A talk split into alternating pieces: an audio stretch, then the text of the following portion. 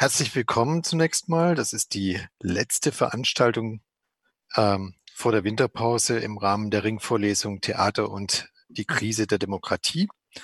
Und bevor wir anfangen, wie üblich, ein paar technische Ansagen.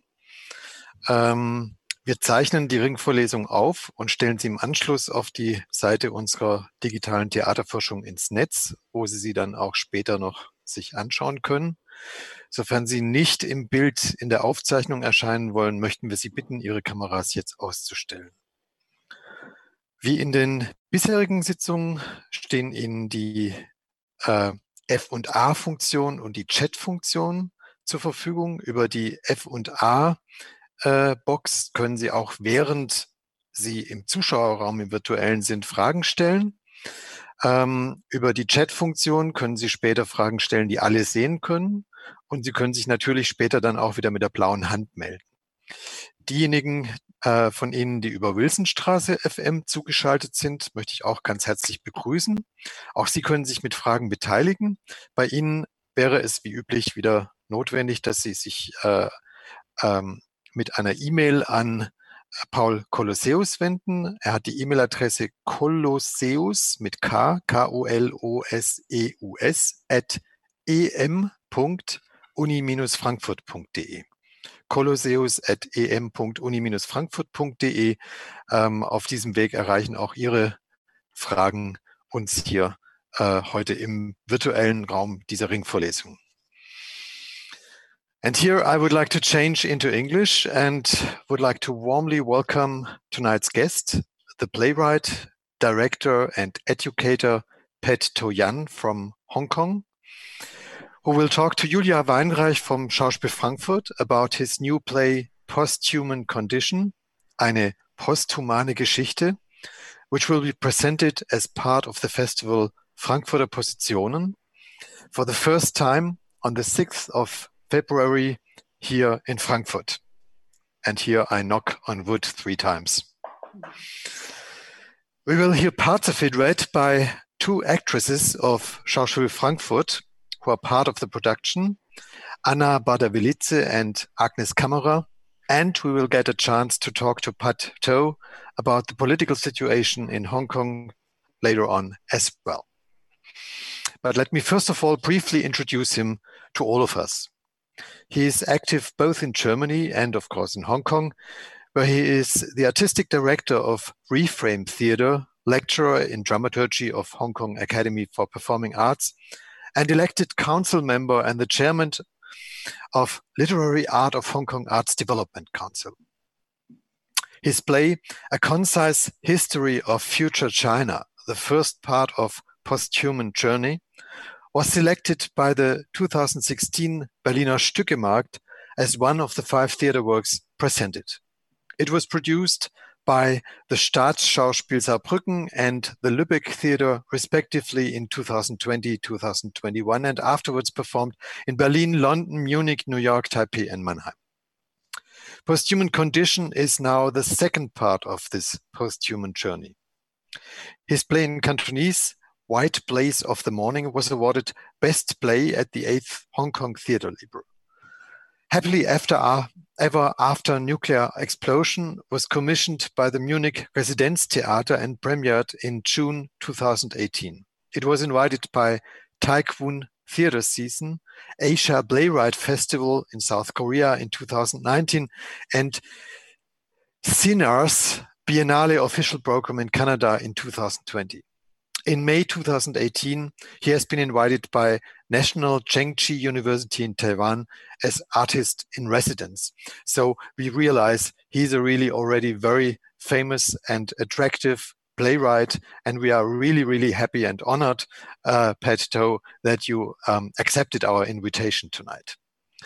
Julia Weinreich was born in Darmstadt. She worked in Jerusalem with survivors of the Shoah. She studied in Berlin and Dublin and graduated um, here in Frankfurt in the MA Dramaturgy. Afterwards, she worked in Dresden and Salzburg and came back to Frankfurt this year, um, where she is now working as dramaturg as um, at the Frankfurt Schauspiel, also in this uh, production. And in this position, she is as well the responsible mentor for the so-called Studiojahr Schauspiel. And with this short introduction, I would like to pass over to you, um, Julia, Pat To, and of course, Anna and Agnes, the floor is yours. Thank you very much. Guten Abend. I will switch to German now for a short while at least, uh, because we have a short lecture out of the play Post-Human uh, Condition. And um, Pat To, I will come back to you after our short lecture as we uh, agreed before. Ja, einen wunderschönen Abend nochmal von meiner Seite. Neben mir sitzt Anna Bader-Vilice und daneben Agnes Kammerer. Herzlichen Dank an euch beide schon mal vorab, dass ihr da seid. Ich freue mich sehr. Wir sind seit äh, Montag beziehungsweise letzte Woche in den Proben zu einer posthumanen Geschichte und ich möchte kurz bevor wir mit der kurzen Lesung anfangen, äh, eine kleine Einführung geben, um was es denn eigentlich in diesem äh, sehr besonderen Stück geht. Eine posthumane Geschichte erzählt die Geschichte von Frank. Äh, der hat vor allen Dingen eine Leidenschaft neben Jane. Jane wird gespielt von Agnes Kammerer äh, und das ist das Computerspielen. Und äh, er ist also sehr, er ist Gamer, er ist begeisterter Computerspieler und aus diesem Grund wird er vom Militär als Soldat rekrutiert und wird rekrutiert, um zu Hause vom Sofa aus ähm, vor dem Bildschirm via Drohne andere Länder zu bombardieren. Damit ist erstmal sein Lebensunterhalt gesichert und nicht nur seiner, sondern eben auch der von Jane und seines ungeborenen Sohn Anders, der ähm, in der Eng im englischen Original Another heißt. Dazu komme ich aber nochmal später denn äh, Pateau äh, hat sehr, sehr viele allegorische Figuren in seinem Stück eingebaut und auch Another kann man äh, vielleicht als eine allegorische Figur ähm, so verstehen. Das Problem ist, ähm, gerade weil Frank äh, via Drohne vom Sofa aus andere Länder bombardiert, ist die Geburt anders mit einem Fluch, mit einem kantonesischen Fluch belegt. Und dieser Fluch hat zur Folge, dass Anders auf die Welt kommt ohne Po. Und äh, da wir uns aber in der posthumanen Geschichte befinden, das heißt in einem posthumanen Zeitalter, ist natürlich auch dementsprechend die medizinische Errungenschaft oder der medizinische Fortschritt so weit, äh, dass Anders insofern überleben kann, indem ihm ein Cyberpo ähm, angesetzt wird oder zugefügt wird, wie dem auch sei. Ähm, das ist sozusagen seine einzige Überlebenschance. Die Eltern Frank und Jane ähm, äh, entscheiden sich für diesen Cyberpo. Und das Interessante an diesem Cyberpo ist, dass der sich in Höchstgeschwindigkeit so weiterentwickelt, dass irgendwann der Po von anders intelligenter ist als das Hirn. Äh, das ist sozusagen erstmal der Plot der Geschichte. Das Interessante an der Figur anders ist aber noch etwas anderes, außer äh, der Tatsache, dass der Po intelligenter ist als der Kopf. Im gleichen Maße, wie der Po sich in Höchstgeschwindigkeit entwickelt, entwickelt sich auch anders in seinem Alter. Das heißt, zu Beginn des Stückes ähm, ist er noch im Bauch von Jane. Wir hören davon auch gleich ähm, die erste Szene zwischen Priscilla und Jane ähm, null Jahre altes Baby. Ähm, dann kommt er sozusagen auf die Welt und innerhalb kürzester Zeit ähm, ist dieser Anders dann ein 60-jähriger alter Mann. Ich äh, möchte jetzt erstmal überleiten zu dieser kleinen Lesung. Wir beginnen mit ähm, Szenen zwischen Jane und Priscilla. Jane ist, ähm, lebt im Exil. Wir können davon ausgehen, dass dieses Exil Großbritannien ist, wird aber im Stück nicht nochmal explizit genannt.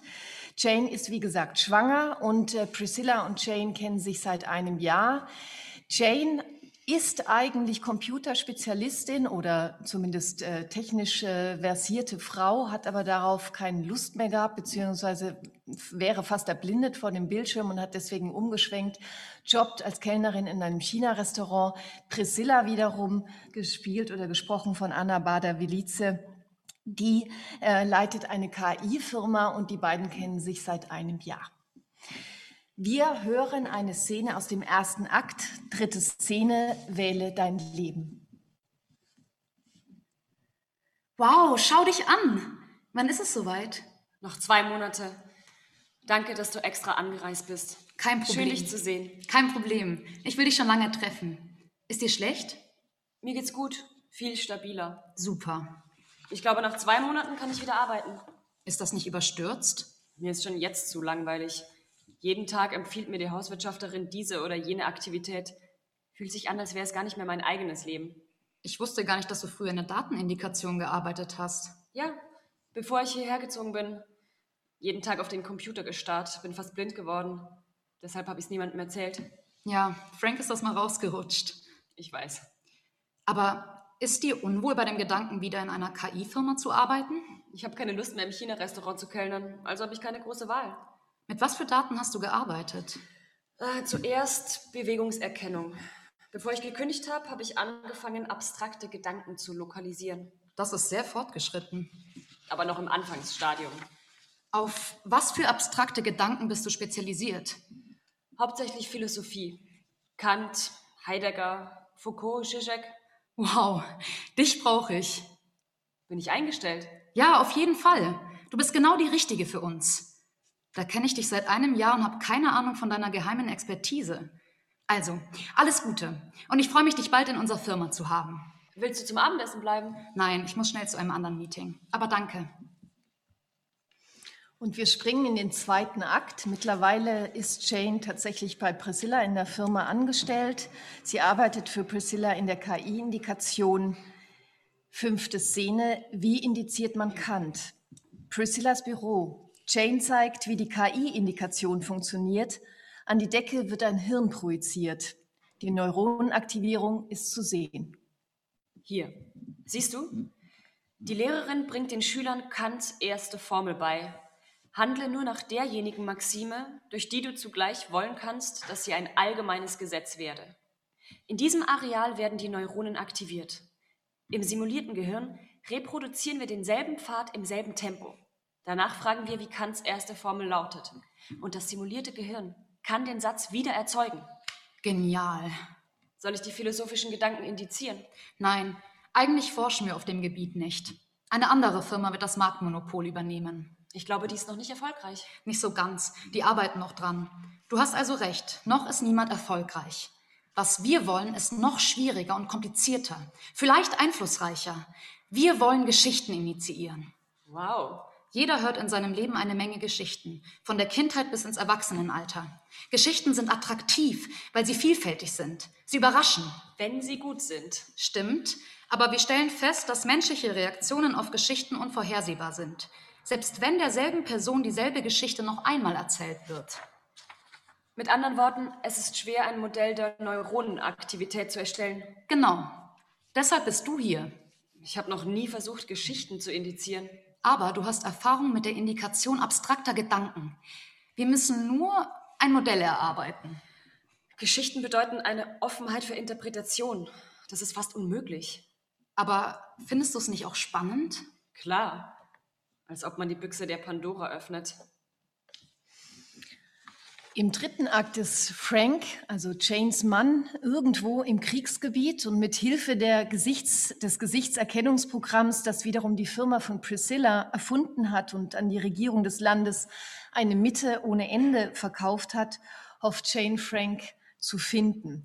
Für die Zuschauer da draußen, das Land eine Mitte ohne Ende ist in diesem Fall wieder ein allegorisches Bild für das Land China. Wir sind im dritten Akt, sechste Szene, Komödie und Tra Tragödie. Eine Filmkomödie wird gezeigt, das Publikum lacht. Also, bevor wir die Story erkennen, müssen wir bestimmen, wie menschliche Emotionen funktionieren. Das ist ein ganz anderer Prozess als die Indizierung philosophischer Gedanken. Menschliche Emotionen sind viel komplizierter. Die richtigen emotionalen Knöpfe zu drücken. Zuerst müssen wir die Daten sammeln. Ich unterteile Geschichten ganz simpel in zwei Genres. Komödie und Tragödie. Ich zeige Leuten verschiedene Komödien und Tragödien und messe ihre Emotionen anhand ihrer Augen, Mimik und Gestik etc. Und natürlich anhand der Neuronaktivierung. Hervorragend. Wie geht's voran? Zufriedenstellend. Die Geräte in dieser Firma sind wirklich fortgeschritten. Und die Wissenschaftler sind die Besten auf ihrem Gebiet. Ich habe das über Jahre aufgebaut. Das ist spannend. Ich stoße in völlig neue Bereiche vor. Du bist großartig. Irgendwas Neues zu Frank? Nein, nichts gehört. Ich habe mein Team angewiesen, ihn mit Hilfe der Gesichtserkennung zu suchen. Wenn er in der Region ist, müssten unsere Systeme ihn finden. Vielen Dank. Unsere Firma hat das System in der Region mit aufgebaut. Ja, vor Jahren. Wir haben es an die Regierung von eine Mitte ohne Ende verkauft. Ich weiß nicht, wie die das einsetzen. Angeblich wollen sie damit Vermisste und Kriminelle aufspüren. Aber wir haben auch nach dem Verkauf noch Kontrolle über das Betriebssystem. Das machen wir uns jetzt zunutze. Priscilla umarmt Jane. Jane zeigt an einem anderen Film eine Tragödie. Und wir springen ans Ende der Geschichte.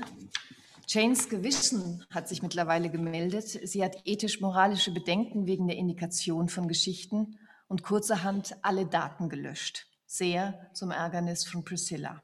Vierter Akt, Geschichten kaputt machen. Backup! Es muss doch ein Backup geben! Nein, ich habe sämtliche Daten gelöscht. Kein Backup. Wiederherstellung unmöglich. Das Projekt ist beendet. Wie kann man in der postmenschlichen Zeit Daten vollkommen vernichten? Wenn ich wirklich will, geht das. Scheiße! Aber warum? Es ist ein Vergehen. Alle Menschen durch maßgeschneiderte Geschichten glücklich zu machen. Warum ist das ein Vergehen? Maßgeschneidert ist so ein schönes Wort. Es ist manipulativ. Es ist nicht neutral oder auch nur natürlich. Es sind trotzdem Geschichten. Wo ist der Unterschied? Wir geben ein, welche Reaktion wir erzeugen wollen und dann generieren wir Geschichten. Das ist nicht dasselbe, als wenn ein Mensch Geschichten schreibt. Scheiße. Mir hätte auffallen müssen, dass du so liberal bist. Aber ohne mich schaffst du es nicht. Jane, fang noch mal von vorne an. Daten sammeln, Programme schreiben, egal wie lange es dauert. Ich warte. Ich fange nicht noch mal von vorne an. Du erfüllst deine Pflichten nicht. Das ist ein Vergehen. Ich zahle dir mein ganzes Gehalt zurück. Jane, bitte. Ich habe den Vertrag schon unterschrieben. Wenn wir nicht fristgerecht liefern, ist die Firma am Ende. Nach diesem Projekt wollte ich mich zur Ruhe setzen. Und die Firma gehört dir. Ich weiß, mit wem du diesen Vertrag geschlossen hast. Die haben uns seinerzeit abgeschlachtet, unsere Stadt zerstört. Und denen willst du das hier geben, damit sie Menschen auf der ganzen Welt kontrollieren können. Okay, ich kümmere mich drum. Es tut mir leid. Nur eins verstehe ich nicht. Warum hast du überhaupt angefangen? Neugier. Bitte komm morgen nicht mehr. Ich hoffe, ich sehe dich niemals wieder. Ja, vielen Dank, Agnes und Anna, für den kurzen Einblick in die posthumane Geschichte. Ich würde jetzt äh, tatsächlich wieder ins Englische switchen und Pateau äh, bitten, dazuzukommen, beziehungsweise ich hoffe, er ist da. Und um, hi, Pat To, back again uh, to Hong Kong. Do you hear me? Yes, yes. Yes, Hi. Thank Excellent. you very much. Thank you very much. How was it for you to hear you play first time in German? Yes, uh, also, also the first time to hear my play. I have Yeah. not done any rehearsal or uh, uh, staged reading in Hong Kong, so it's the first time I hear the play. Yes, but I can follow very closely. Oh, brilliant. Okay. Yeah. Um, Pat To, um, what we've just heard were four short scenes um, between Jane and Priscilla who argued, who argued about AI. To me, these um, dialogues are somehow the essence of the play, uh, since they deal with the question how to use AI properly without us becoming used by AI. Hmm, yeah. What was your intention to write a drama that plays entirely in the future between where humans don't exist anymore and AI overtakes all decisions? Actually, uh, I would say this this play is about not only AI and also about those uh, rapid advancement of technology, and which really affects our everyday life and is already part of our life.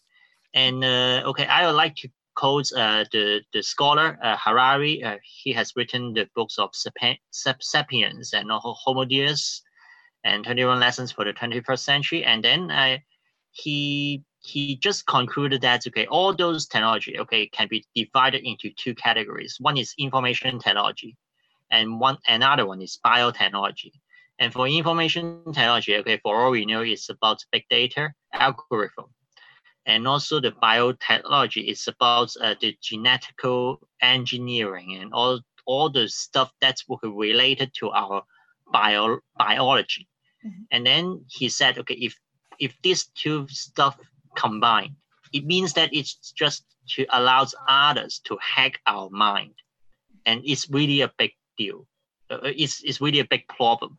So I in the play and actually I I I invent okay this a big company of uh, Priscilla, and then her ambition is okay to to do the technology okay to monopolize the story uh, for the whole mankind, mm-hmm. and I think it is really serious. Okay, okay if okay it is okay uh, apart from okay being a sci-fi okay for sci-fi like play I also love to uh, write in magical realism, uh, the style, and uh, and then I assume that okay, um, story is is really important importance to mankind.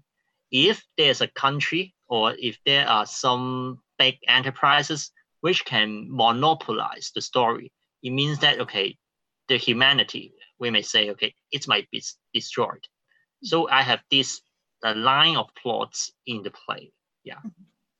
When we talked on Monday uh, during our first talk um, via Skype um, with you about the play and with the whole cast, you were telling us uh, that the, the initial situation was an exhibition you've seen in Berlin. Ah, yeah. Could you yeah. tell us more about this initial situation that brought you to write the posthuman journey? Yeah. Uh, I think you have already mentioned about the very first scene, okay, of the play. That is uh, uh, the protagonist Frank, okay, um, he is actually a drone controller. And mm. then in 2014 in Berlin, it's, it's my first time to Berlin. And then I've watched an exhibition about okay future technology or future arts, something like that. Okay.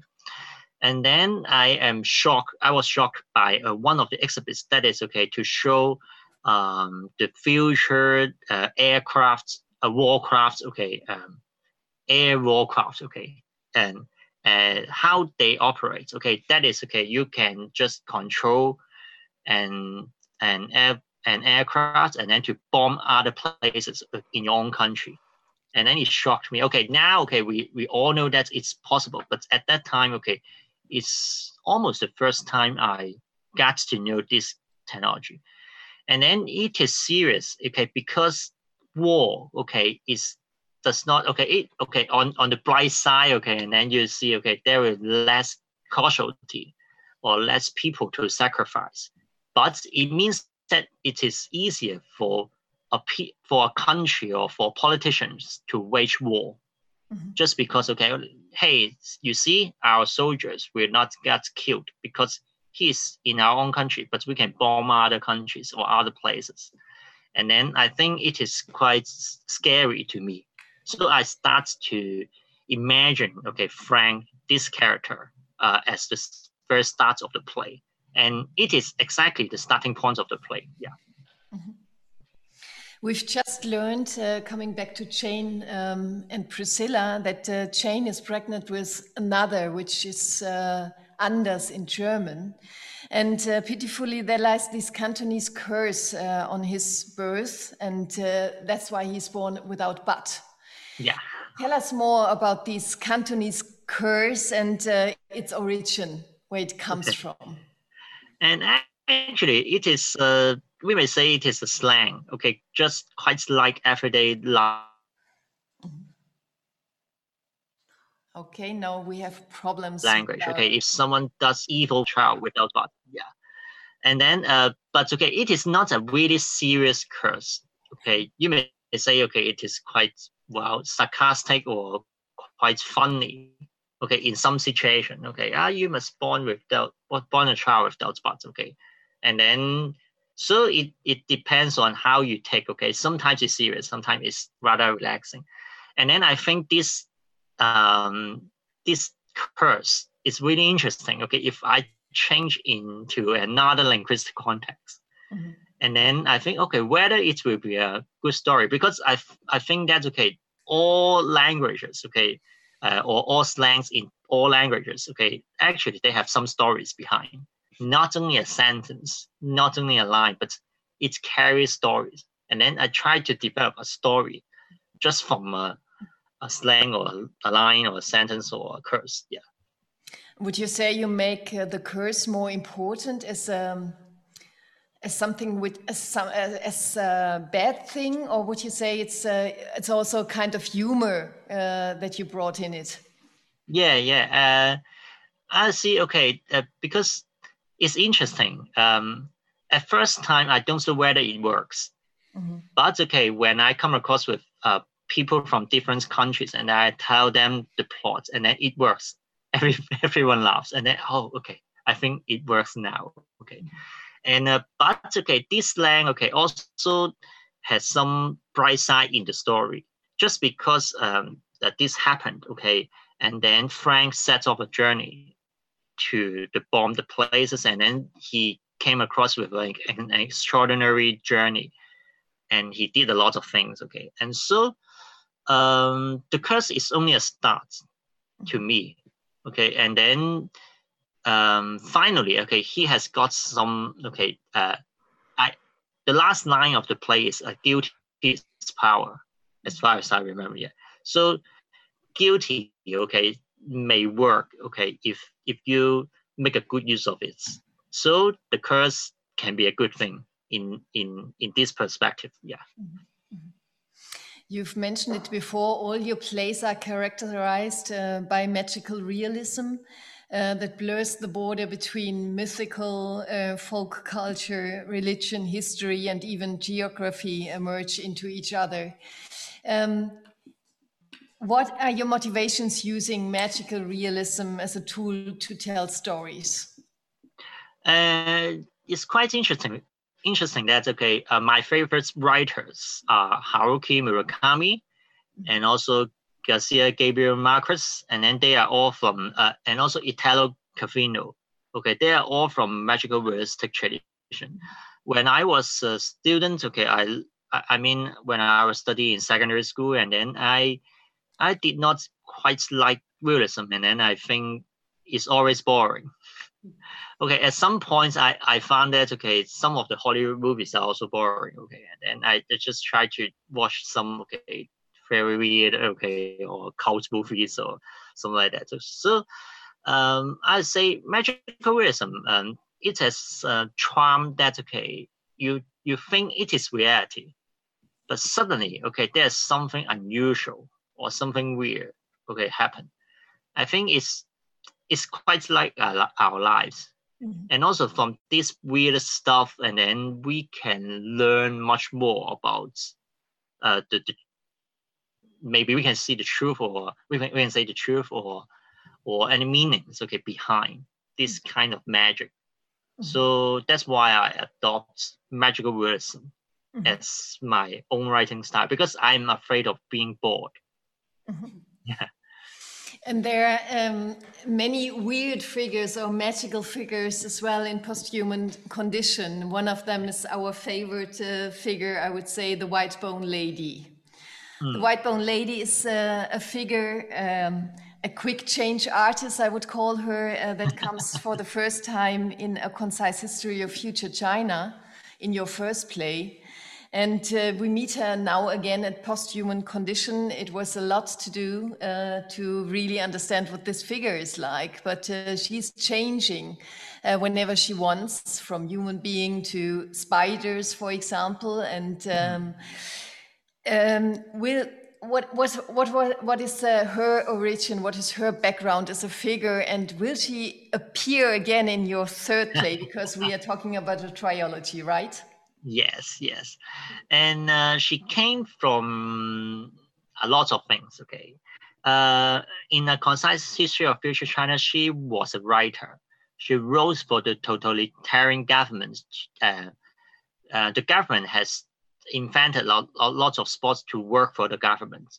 And then uh, the White Bone Lady has to write the stories and memories for for these robots. But these robots were, wanted to believe that okay, they are the true human beings. So they, they killed White Bone Lady.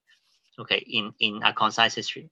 And then after that, okay, many audience and readers ask me, okay, why? Why why she did not come back to life? Okay, and then okay and then i according to their wishes and then i i i, I get her to back to life uh, in post-human condition And why White Bone Lady? Okay, it came from uh, uh, a Chinese literature tradition called A Journey to the West. And uh, it, the story is like this. Okay, the monk okay uh, wanted to have the Buddhism Bible. Okay, and then he traveled to India to get the Bible. But okay, during the journey, he came across with a lot of monster which wanted to eat him, because he was uh, a virgin for seven lives. Okay, very weird. Okay, and then if the monster like okay the spiders okay and then who had done meditation for 1000 years and then if she ate him and then she will become a human mm-hmm. or she will walk okay be much more near to love nirvana and then uh, one of the lady is uh, called okay spider woman and also another is white bone lady okay they all use magic okay to seduce the monk and then wanted to eat him and then I combine these two figures into into this one. Okay, so the spider can okay suddenly okay become a human. Uh, that is in the journey to the west tradition. And why white bone? Okay, and uh, I am fascinated by one of the concepts. Okay, in which is actually developed by the Tibetan Buddhism. Um, okay, that's a kind of meditation. Okay, uh, all Buddhism, okay, wanted to uh, people to detach. Okay, why we feel painful because we are attached to stuff, but those all the things, okay, will gone, will be gone. And then if uh, they do the med- meditation of white bone meditation, and then they will imagine that okay, your your lover, okay, to get old and then to and then die and then uh, buried under the soil and then became the white bone. And then if you do this meditation and then you see, okay, everyone will be gone. And then you just try to detach. Mm-hmm. And then I'm fascinated by this concept. And then that's why I also include, okay, right lady again in post-human condition. Mm-hmm. Uh, the deeper we get um, during the rehearsals, we realize that it's really challenging all these allegory figures you put into the play because we ask ourselves how to transform hmm. um, these figures into a Western European view, hmm. um, which might be much more common knowledge in your uh, in your uh, surrounding in Hong Kong, for example. Still, I wonder and would like to know: Is it a common sense? Is it a common knowledge? For example, the white bone lady, or let's say the myth of the white bone lady, and does everybody know this origin, as um, as you said, as the Taiwanese uh, um, story? Uh, I I would say okay. Uh, the first thing is I think um, various culture also share the mythologies. Yeah. And then um, I think there are much more com uh, commonalities or similarities between the mythologies. Okay. Mm -hmm. And then so uh, we we love stories, and then stories are also come from coming from mythologies. So mm -hmm. that's why I use this. And uh, but okay, as a character okay, or as an audience, okay, you do not need to know the backstory or the, the stuff that I've shared. Okay, okay, you can just okay believe in that character. It is a quite a magical woman, mm-hmm. and magical woman actually is, is shared among different cultures. So that's why I okay. I, I have some backstories of us. Uh, I my ideas okay may come from various mix of cultures, but okay for audience, okay, you, you do not need to be equipped with this kind of knowledge. Yeah. Mm-hmm. Mm-hmm. Um, I have millions, thousands of millions uh, more questions, but we are still very much in contact. So I would say uh, all the questions we have uh, for our team concerning your play, uh, that is something we can discuss to another um, uh, at another point. Um, in during our rehearsals. So now I would say uh, to have our virtual theater all together, I would invite to come back um, Mr. Müller-Schöll.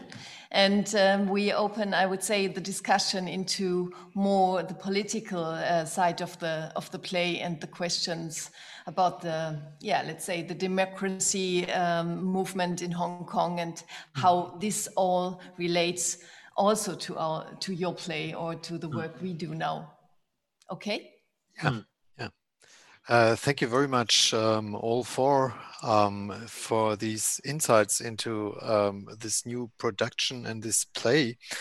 Um, when I read the play, and I'm uh, grateful to the Schauspiel that they had me read it beforehand and had us also study it here.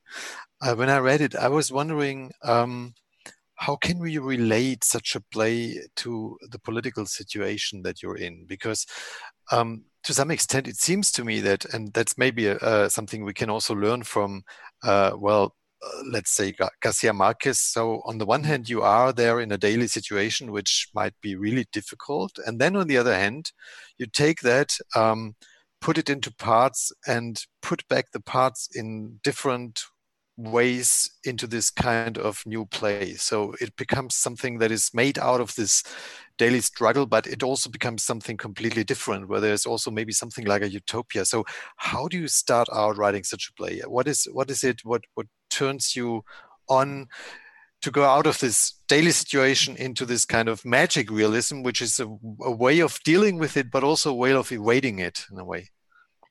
Okay, I, I think um, to me, you may say it it is a, a vacation mm-hmm. from from the daily life that I'm uh, facing. Um, uh, actually, I I I wrote okay, or I completed this play just at the peak of the uh, protests in Hong Kong uh, last year. Okay, actually, I, I finished it. Okay, I, I started to write at the end of July um, last year, and then I finished it in at the beginning of September. So so you see, okay, it is it is the peak, and also I I actively participated in the protests. So I okay, but okay, usually the protests okay happened as weekend, and then during weekdays, and then I I I I kept going back to the library and then wrote devoted my all, all of my time to write this play.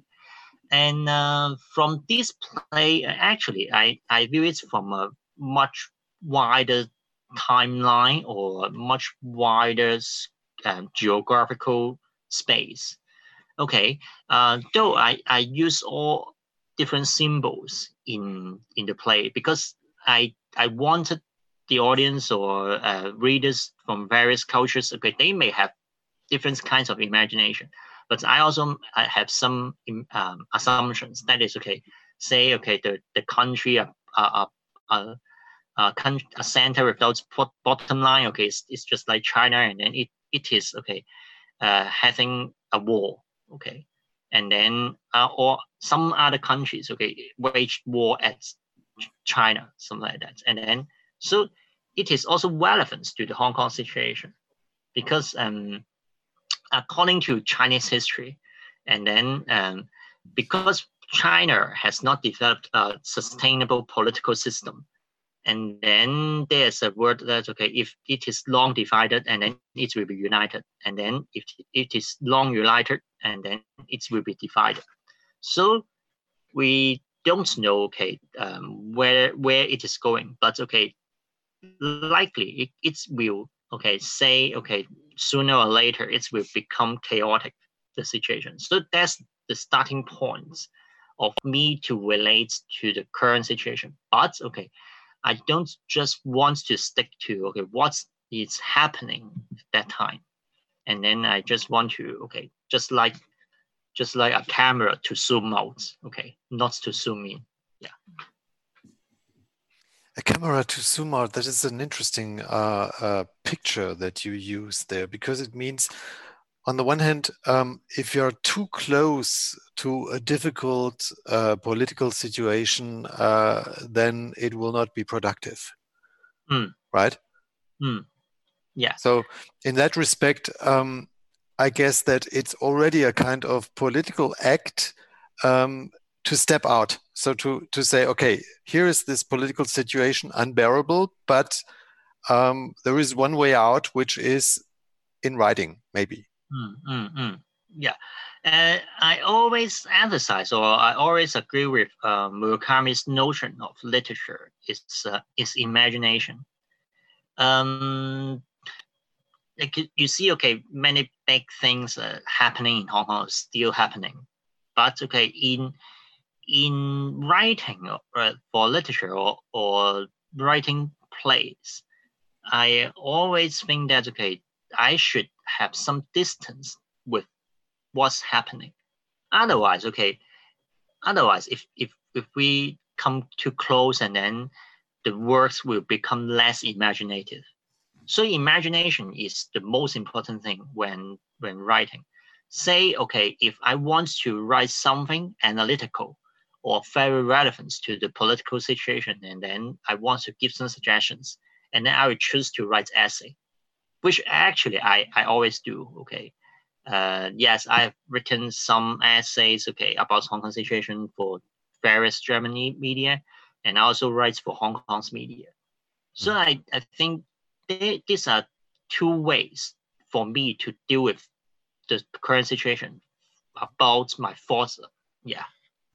We, we might get uh, uh, more to let's say the political situation, but I'm I'm still very interested in your let's say in your artistic uh, choice there. Mm. Um, so when you talk about writing, um, what then precisely is for you um, the specific um, interest in theater? Because I mean, um, Marquez and Murakami, they are in the first place, of course, uh, writers writing novels, huge novels, and uh, you decide to write plays. Um, what is theater for you? Is it is it um, in a way just the kind of catalytic factor to make you productive, or is there a specific interest also why you would like to be theater the place where your texts uh, then will be staged and uh, where there is a work with your text?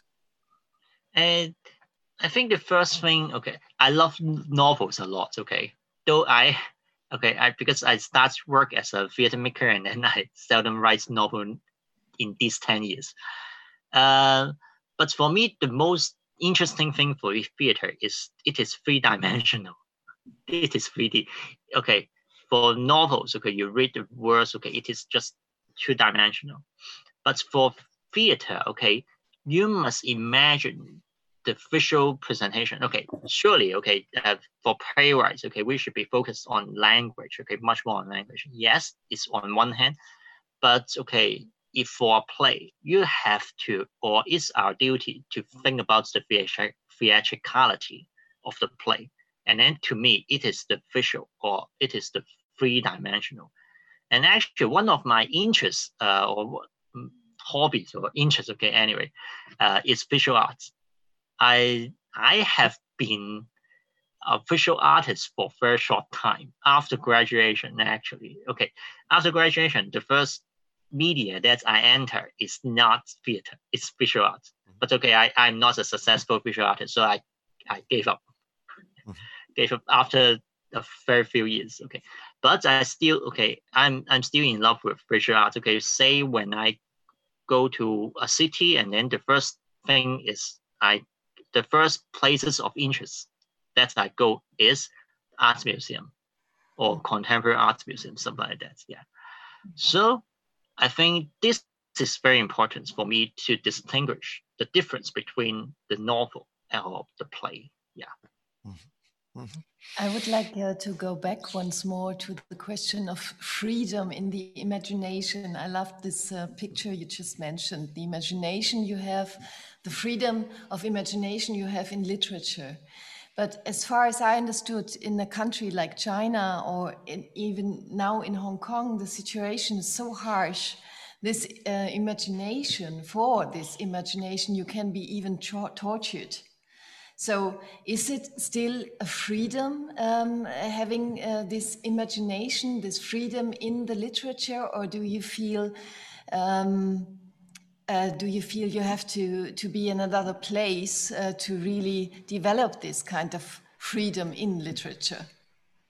Um, okay, on I think um, let me put in two various ways. Okay, the first thing is the freedom is okay uh, as I have written in a concise history, that is, um, your mind is is the freedom.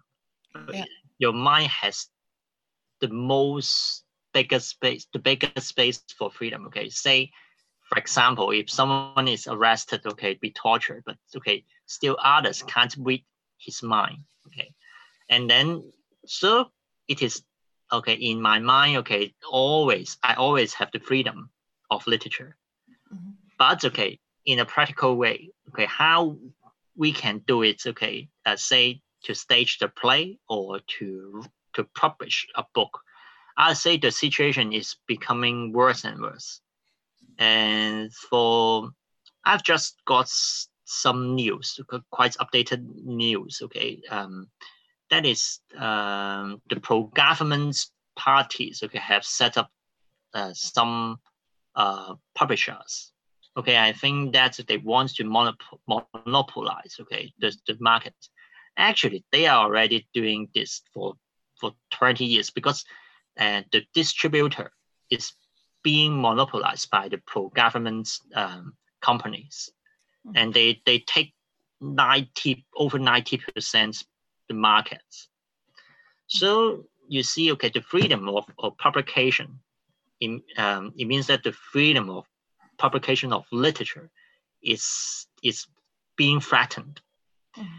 And for theater, well, um, we I, I think okay, the storm is coming. Okay, or like Game of Thrones. Okay, winter is coming. Okay, but not yet the winter. Okay, still.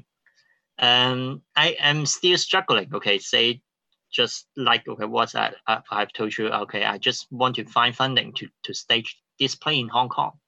Mm. Though okay, it's not yet successful. Mm. But okay, in the near future, okay, will it be impossible? I don't know. Really, I do not have any answer. Okay, just okay, step by step, just try to do it. Would you say it's realistic to stage your play? You said it before um, in 2002 in Hong Kong, or is this already um, something which might be forbidden then? Mm. Are you afraid of um, of having this freedom, um, having this freedom in directing your own play? Yes, I'm afraid of. Um, okay, for example, okay, now now it's still possible. I see because um, a funder in Hong Kong said, okay, it's quite positive to the play, and I and then I think I finally I can find a way to do it. But okay, say one thing, will they set up any censorship, or say uh, they're now what they are doing now is okay, you have to uh, pledge your loyalty to the national security law. Okay, say for the civil servants, and then will they widen the scope? Like okay, if you work as a teacher, you have to pledge the loyalty, and then with all the performers or theater makers, you have to pledge the loyalty to the to the law, and then well, I think it's questionable. Say if they ask me to to pledge and then I won't pledge and then it means that I may never have the chance to do this show or any other shows in Hong Kong. It might happen, I say. They are now okay uh, imposing this pledge to uh, on the civil servants. Don't know what's the next step. Yeah. So that is to say, um, part of the problem is um, for you now in in Hong Kong um, that you can't trust, let's say, in some kind of a public sphere, um, which uh, is clearly defined and where you have uh, like clear rules and clear limits, but that there is a permanent uh, change of that.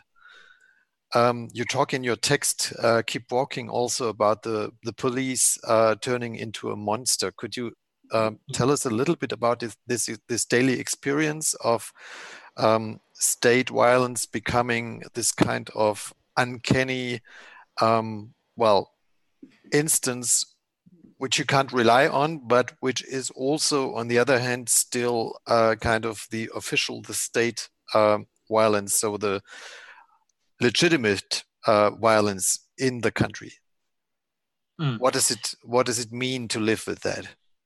Okay, um, I think I think maybe you have already known uh, quite a lot about from the news. Okay, say the Hong sure. Kong police uh, brutality, and then they will attack people in in this in, in indifferently. And now, okay, uh, we are faced the problem that we are facing is okay the indiscriminate uh, arrests and also the in, injustice trial because they have got no costs. Say they if they arrest a, a person and then they put them into the courts, and then if you are lucky enough, and then you will have a relatively justice judge, and then you may be released freely. But it's or it has already taken for one or two years. It means that okay, the process is still a tor- torture. Okay, on one hand, okay, and then on other hand, okay, and then they, well, okay, you may say it's a rumor, but um, it's uh, I believe that okay, some some protesters or some youngsters are are, are caught and then beaten to death, and then they they throw their bodies okay to the sea or from the building, and then because okay, say from statistic, um, the suicidal rates has, has suddenly surged uh, highly in the second half of 2019. And then most of them are youngsters. And then it is really abnormal. Okay. And then, well, there are some cases like this, okay, which are disturbing. Okay. And uh, for me, say, for example, I, I have also got the fear that, okay, I may be arrested. We don't know, okay, someday they will they will arrest you because you have say something uh, which are not which are against the government on social media and then they say okay you have already violated the national security law and then if i got arrested and then i can do nothing mm-hmm. and also okay say in hong kong now okay if uh, as i've mentioned on monday as well if i have got uh, i have got some crime, I have faced some crime like a theft or robbery, will I call the police? Okay, I wonder. Because you don't know, okay, the one who robs you may be the police. Okay, and then you can do nothing about them. Yeah. So the um, uh, Hong Kong people's lives are quite precarious uh, at the moment. Yeah.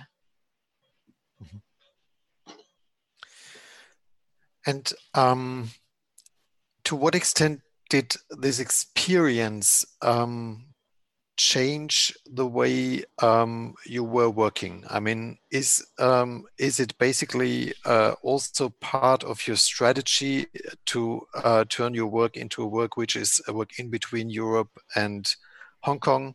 Um, does the fact that you can also um, have your place being shown in Germany change your situation? Is that maybe also giving you a certain security um, with regard to your country? Because I imagine you are already kind of um, a prominent figure. I mean, I don't think that there are that many authors uh, from Hong Kong who are played on German uh, stages.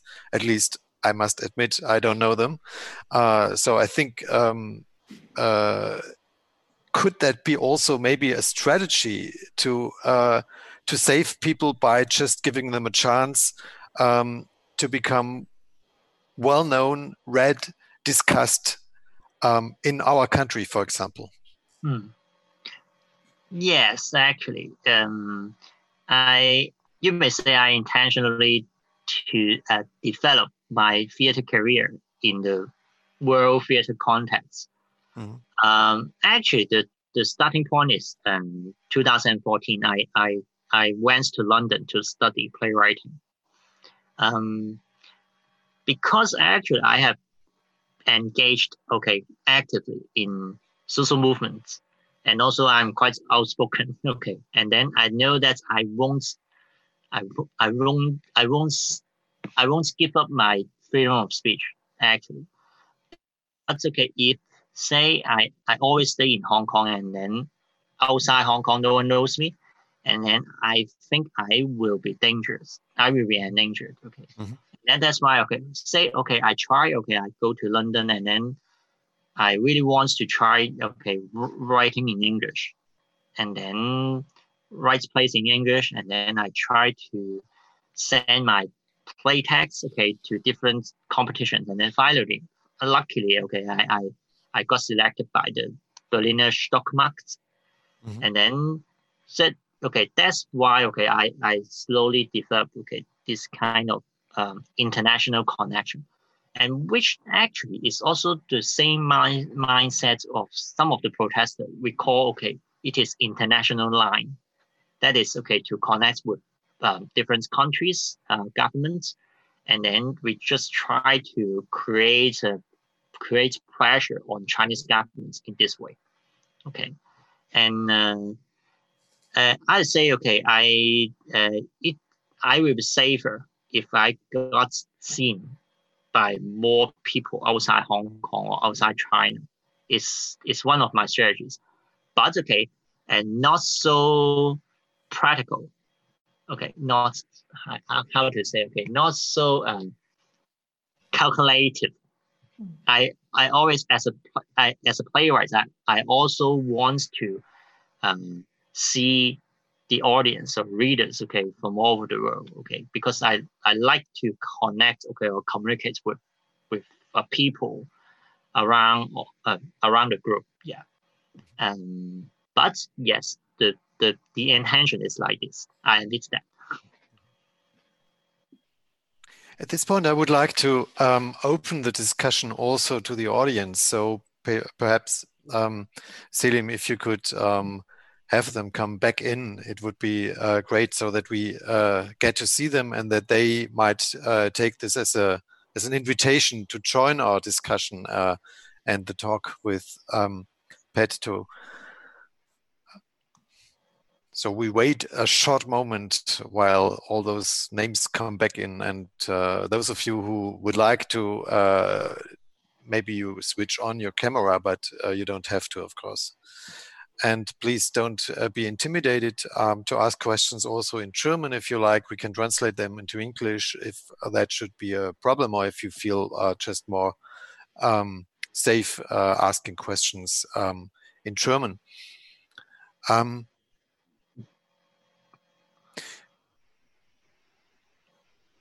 There is, of course, something which is um, for somebody living here in Europe, uh, like me, very moving when I listen to this story of, uh, as it seems, extremely difficult situation.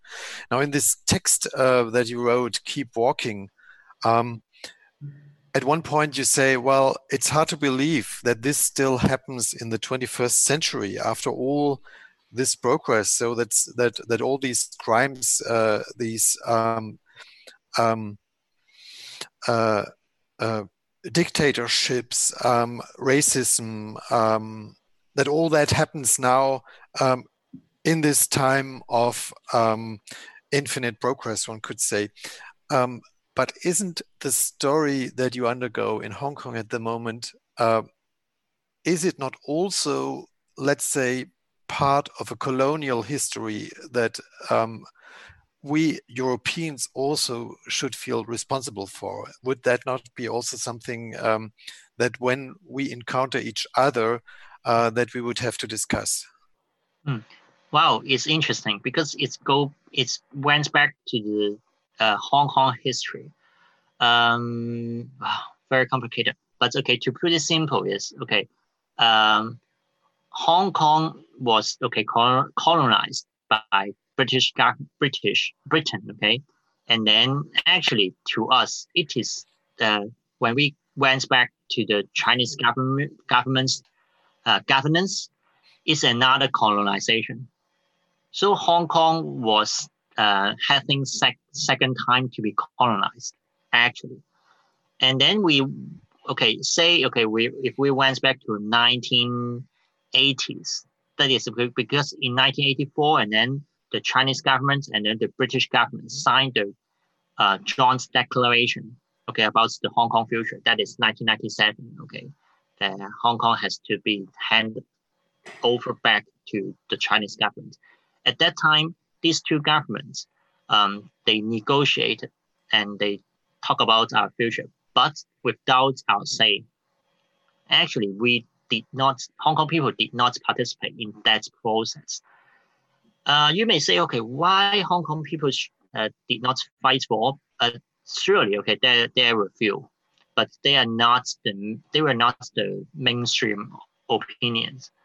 At, on, and also at that time, you may say Hong Kong people may also think that okay, they belong to um, to China.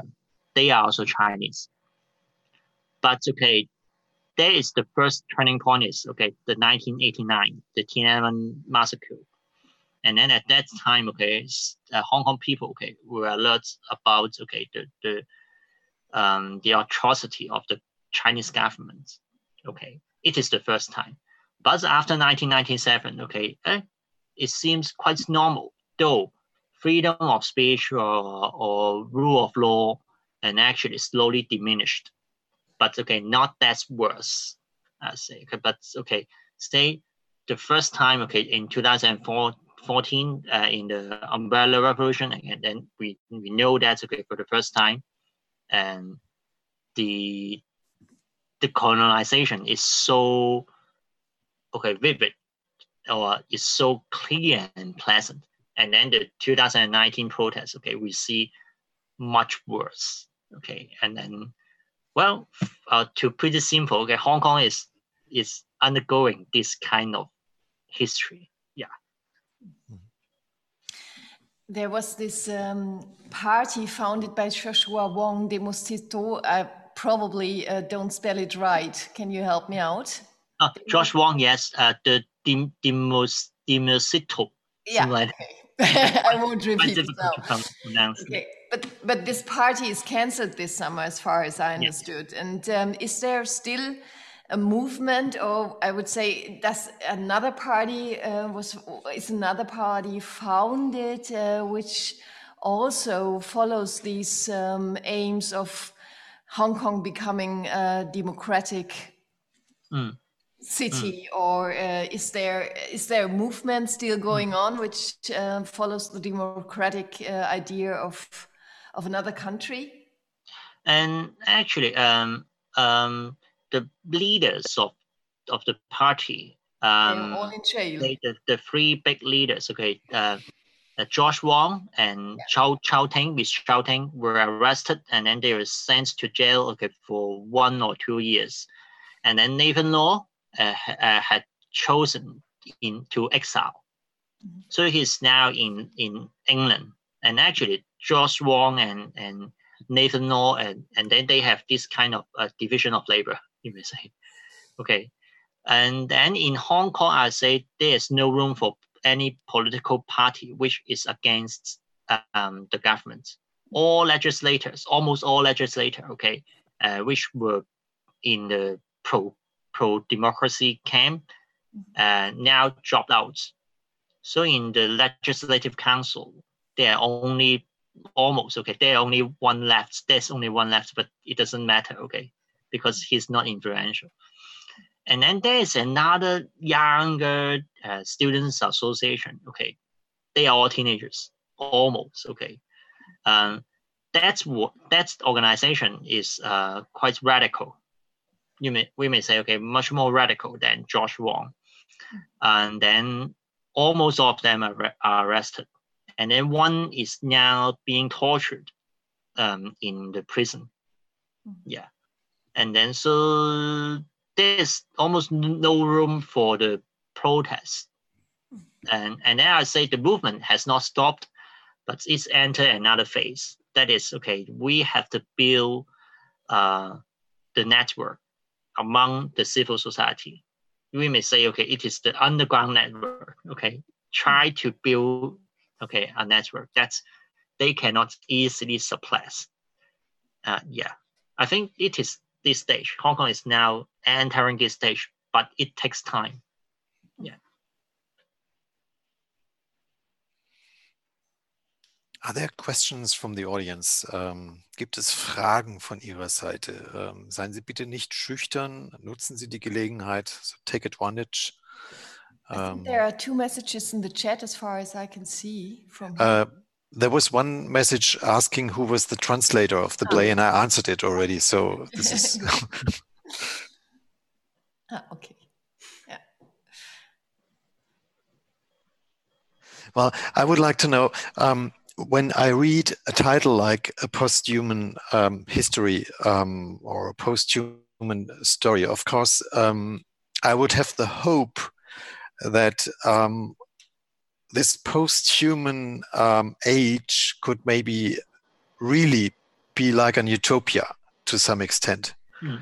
uh, taking humanism well uh, to let to take up the French uh, uh, philosophy, taking humanism as a kind of terrorism. In the end, one could say, well, maybe post-humanism could be a kind of reconciliation with, uh, let's say, the human being and other beings, animals, stones, uh, the world, and so on and so forth.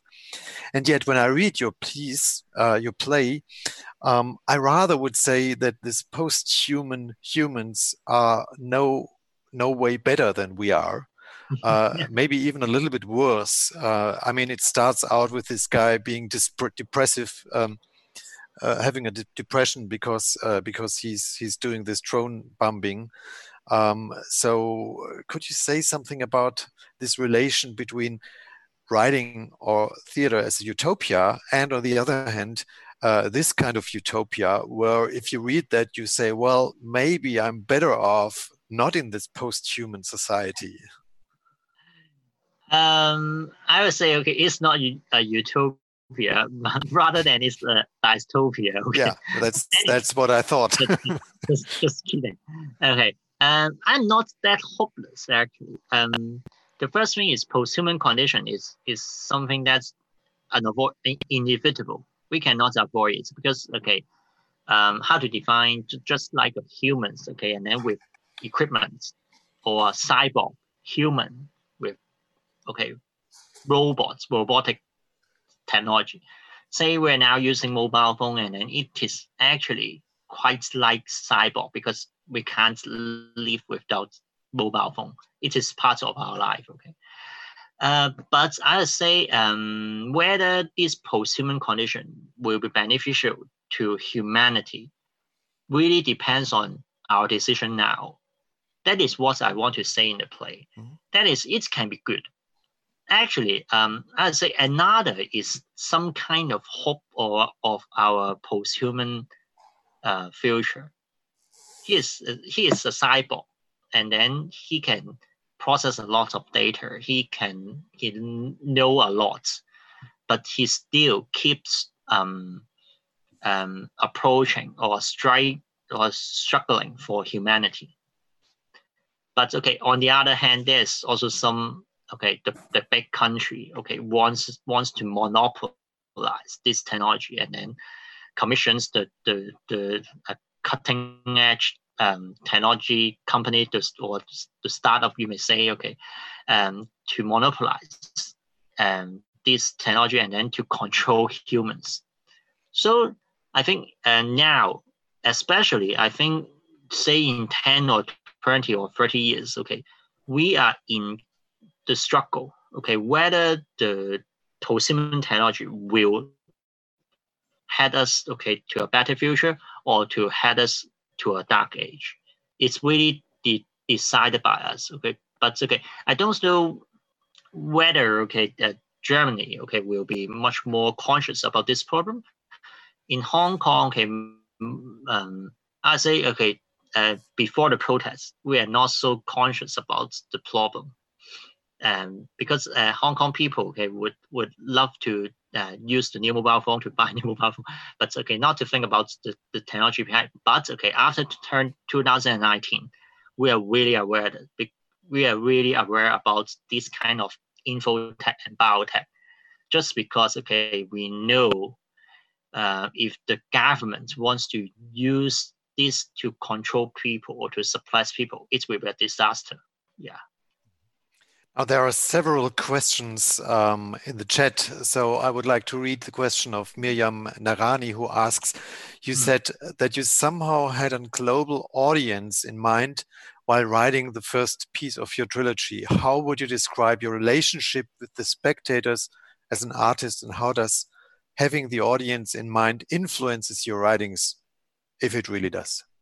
Okay. Um, uh, the first thing is I, ah, uh, it goes back to, it went back to my study in London. And then because I had to write a dissertation play, and then I want to write something about uh, the Tiananmen massacre but I don't know, I, I don't want to use um, the realism. And then the first thing I consider is okay, as I've said, okay, I use magical realism. I think it is much more cross-cultural because you can fit fit in your imagination into the symbols. The first thing. The second thing is the language.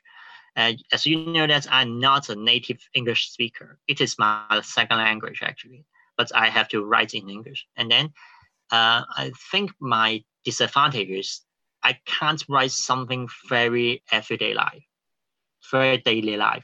Okay, the slangs for British or for London's uh, use of English. Okay, and then I try to write it in poetic language. So um, these two stuff are, are, my starting points. Okay, that's I relate myself, my writing with um, different cultures. And then the and then another thing is okay. Um, I'm thinking about okay, what kinds of agenda or social issues that may be shared among different cultures. Say for for one of my previous pieces uh, in Munich Residence Theater, I write uh, the, the, the issue relevant to the nuclear explosion. And then I think in different countries, okay, we're still under the threat, okay, in Hong Kong and also in Taiwan, in China, okay, also we are under the threat, especially, okay, I have staged it uh, in Seoul, uh, in South Korea, and then some Japanese audience really shared the deep feelings about the play. Because as you know that they have undergone the, the 311 the earthquake and the, the nuclear explosion. So these are something that i have in mind okay? And it's surely in, influenced my writings because um for uh, writing plays and i want to communicate with people say if I don't want to share with others, okay, I may not write anything. Okay, or or okay, say for example, if I write a diary and then it's it will be much more different from writing a play. Yeah. Mm-hmm. That is my answer. Yeah. Um the next question is from uh, Judith uh, Pieper. I just wanted to add that the story about drone bombing is very current in Germany, as the political party SPD just said they won't support drone war yet, which might also be because of because of upcoming elections. Um, so you might have heard about this that this is also a big topic at the moment in Germany, and uh, mm -hmm. um, I don't know whether you want to comment on that or whether I just uh, I, I would say okay whether okay because because of elections as you know that okay whether they really realize this policy okay we have to wait and see I see. Because uh, using drone bombing is really tempting to a government or really tempting to politicians. So well we have to to keep uh, closely monitor about this whether they will do it or not. Yeah. Mm. Um, Judith Benzin asks, what are the first and the third place of your trilogy about? Oh, okay. A concise history of future China is uh, uh, about uh, two lines. Okay, the one line is uh, uh, called the outsider uh, from the future, and then they come to our time and then tell tell us our story. And then he has to set off a journey from the south to the north. And then um and another line is now. And then uh, there's a couple uh, called the man who witnesses pain and the sinister girl. They are in love okay? And then they have to set off a journey from the north to the south. And actually the outsider is the son of these two couples, and uh, there is an interesting love story of the of, of the couple. That is the man who rents Spain. Okay, he loves watching musical, but he does not know how to act, perform, and then but one once uh, one time okay he he sees an actress okay, uh, which is only a supporting actress, and then he loves him, her very much, and then he keeps going back to the theater every night and then after, okay, the, the last show, and then he asked her, okay, I can't take my eyes off from you. And then the girl said, okay, I, I can be with you, but you have to sacrifice or you have to make a deal because of my uh, because of my family history. And then the deal is okay, the man becomes blind because he because he wants he he has to be with her and then he has to be blind something like that okay and then uh, also complicated okay so so i can't tell all the story okay in a simple way the third part okay actually i am still now conceiving and then it's it will be about space travel okay the topic is about space travel but okay about uh, so, sorry i didn't understand that uh, about space space travel, um, space, space journey. Ah, space travel. Okay. Mm-hmm. Yeah, yeah. So, but uh, I can't tell you more because I have not. I'm still conceiving mm-hmm. the plane. But that would mean we we aren't on the Earth anymore. We are somewhere in the universe. Yes. Yes. All right. Yeah. For the third part. and the white bone lady will be there again, right? Well, I don't know. Maybe another character. okay. What is the, the reason uh, for for writing a trilogy? I mean, is there some Christian background? So we have like this trilogy of um, God, Jesus, and the Holy Spirit. Um, oh, oh, I, I I have not related to Bible. Oh, it's interesting, but okay. Uh, when I was young, and then I have read uh, sci-fi, which influenced me very much that is called a foundation. And then the first first trilogy is uh, the foundation, the, the, foundation trilogy, but by Isaac Asimov. So uh, trilogy is uh, something that always fascinates me. I understand. Yeah. Um, Sophie uh, Steiker asks, how did you, Pat To, come to want to perform the play on the other side of the globe? Oh, okay uh, as as I've said, okay, I I ah maybe I also can quote another writer. Okay, um, um, I, I don't know how to pronounce, but he is a Japanese writer, and then he's the second Nobel Prize winner, and I love his his his novels a lot. Uh, his novels a lot, and then he said, okay, um, um, he wants to learn a language to speak to one different group of people. And then it also fascinates me. Okay, say um, if I perform a play on in other countries or in Germany or also in other country, and then I would receive quite different responses. And then this kind of responses or this kind of okay in literature we say in reception okay um, uh, it's also parts of should be parts of my creation.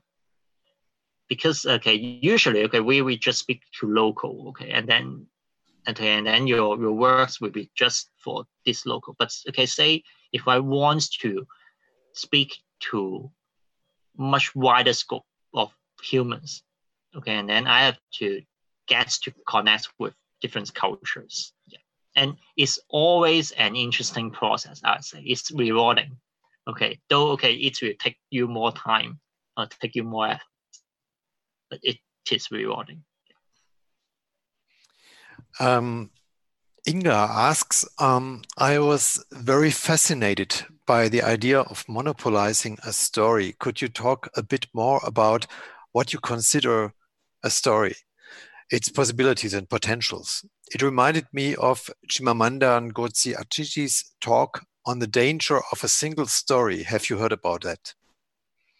Okay. Uh, the first question is okay. Um, because I'm imagining how far uh, the AI monopolizing or the technology monopolizing can go, and then what is the most threatening parts of of this kind of technology control is uh, not only control your mind, it also controls what you think or what you find satis- satisfactory. Because if it's monopolized story, it means that it can control your preference or all those things. Okay, so it is the most basic thing, uh, most fundamental, uh, or the, the most threatening. That's I think I can imagine. And then the uh, for the uh, for this, uh, the danger of a single story, no, I have not heard about this. Still, I have heard about this writer. Okay, but I have not heard about this, and then I like to know more. Okay, danger of a single story. It's it's really interesting. Thanks for sharing. Um, Julia Just asks, at the beginning it was mentioned that the cursed son is called Anders, another, other in English, if I heard it right. Could you tell us something about this character and why you chose this name? Oh, okay. Uh, cool. Uh, uh, actually, in my first draft, it is called Plus. But okay, because I have been to an uh, an exhibition again, visual arts exhibition in Barcelona, and then they have curated uh, an exhibition called uh, Human Plus. And then my editor from the publishing house and then said, okay, well, plus is quite um, too normal, too ordinary, okay. And then uh, will you consider another idea of the of the of the uh, name of the character? And then and then suddenly I, I think another will be interesting, just because um, another means it is another alternative of human beings, and which exactly, as I've mentioned, okay, um, uh, another is maybe the possible way out for humanity if uh, in fusion with technology. So that's why I have another, and then I, and then I said, and then I think again, well, it is much better than plus because it has much more layers for interpretation. Um, so I just mentioned that um, Judith Pieper has um, given some more information about Danger of a Single Story, namely that it's a TED talk and you can find it on YouTube.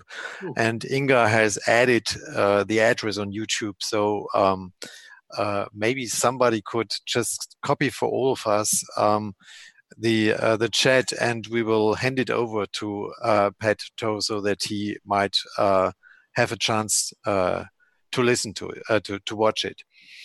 Um, I, I, would like to know a little bit more about um, how you conceive and how you write, uh, because I think it's very interesting, and of course, it's totally understandable that you don't tell us anything about this new play. But how, in the first play, how, how in the first place, um, how do you how do you conceive something? Is it that you that you walk in the forest and you have a good idea and then you sit down and you write it? Or um, is it that you collect material and you remix it?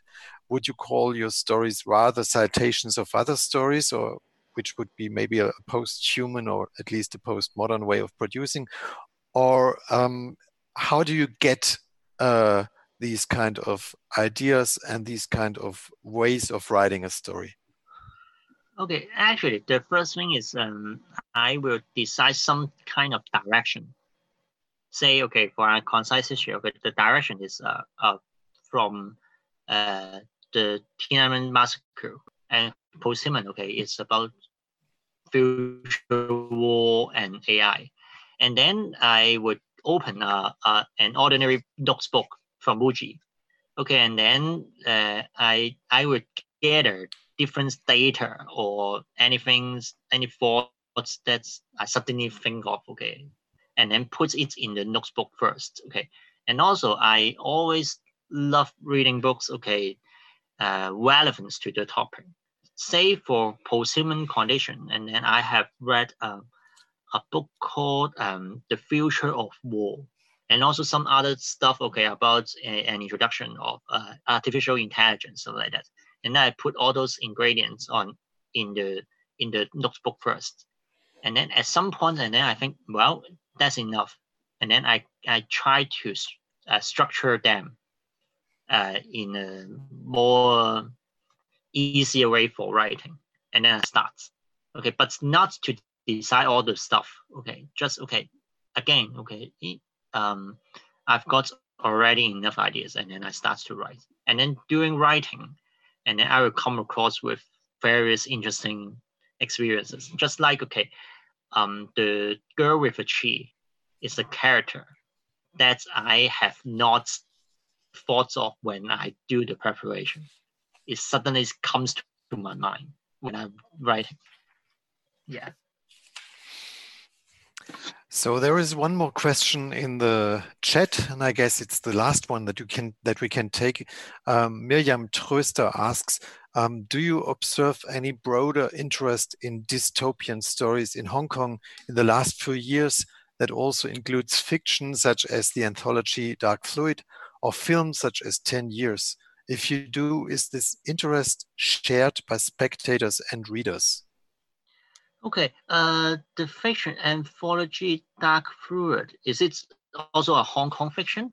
I, I, I, I yeah. Oh, yes. Uh, uh, I don't know how to translate back into Chinese. So anyway, I, um, I do not, I did not know this, this book very much. Sorry, okay maybe you can pro provide more information. For, thank you, thank you for your your for information.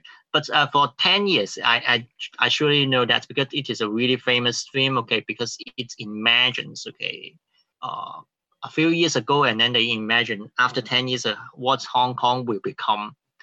And then for I think some of the episodes are interesting, um, but some of the episodes are just like okay. Uh, um, not so imaginative. Okay, maybe just like okay, someone shares on the social media. Okay, this kind of speculation, but some are interesting uh, because there are five episodes in ten years, and uh, I would say it is a kind of remote phenomenon of Hong Kong um, stories or creation. That is, um, we because we're desperate about future, so we imagine our, our future, but mo- most of them are, are dystopian. Well, it's, it's quite true. Okay, it reflects our anxiety, you may say. Yes. Thank you very much, Pat To. It was a pleasure to listen to your um, play, to your um, explanations, uh, to all the different um, informations that you gave to us. It was, of course, also uh, somehow sad and um, and um, um, horrible um, um, perspective on the status quo. But I think it's important that we deal with it and that uh, we get together with what we get from your play, also this kind of background to it. Um, I would like to thank also uh, Julia Weinreich, um, Anna Bader-Velice, and Agnes Kammerer for their contribution to this uh, um, Ringvorlesung tonight. And of course, I have to thank all those who helped us to make it uh, happen despite the fact uh, that we still are uh, suffering from the pandemia. That is to say, of course, the producer from uh, the Mousonturm, Selim Mkatmi, of course, Lukas Renner from um, the uh, Radio Wilsonstraße FM in Gießen, and Paul Colosseus, um, who was also part of our team here with um, helping us out. Um, I would like to wish all of you happy holidays. Um, the lecture series, the Ringvorlesung, will continue on the 14th of January with Nature Theater of Oklahoma, that is to say with Kelly Copper and Pavol Liska. And um, up until then, I hope that you all will have a good time. Um, stay safe, uh, stay healthy, and uh, thanks for your attention, for your questions. Um, good night, everybody. Thank you very much Thank for the everyone. invitation. Bye, and thanks, Pat To. Bye. Bye. Bye. Bye.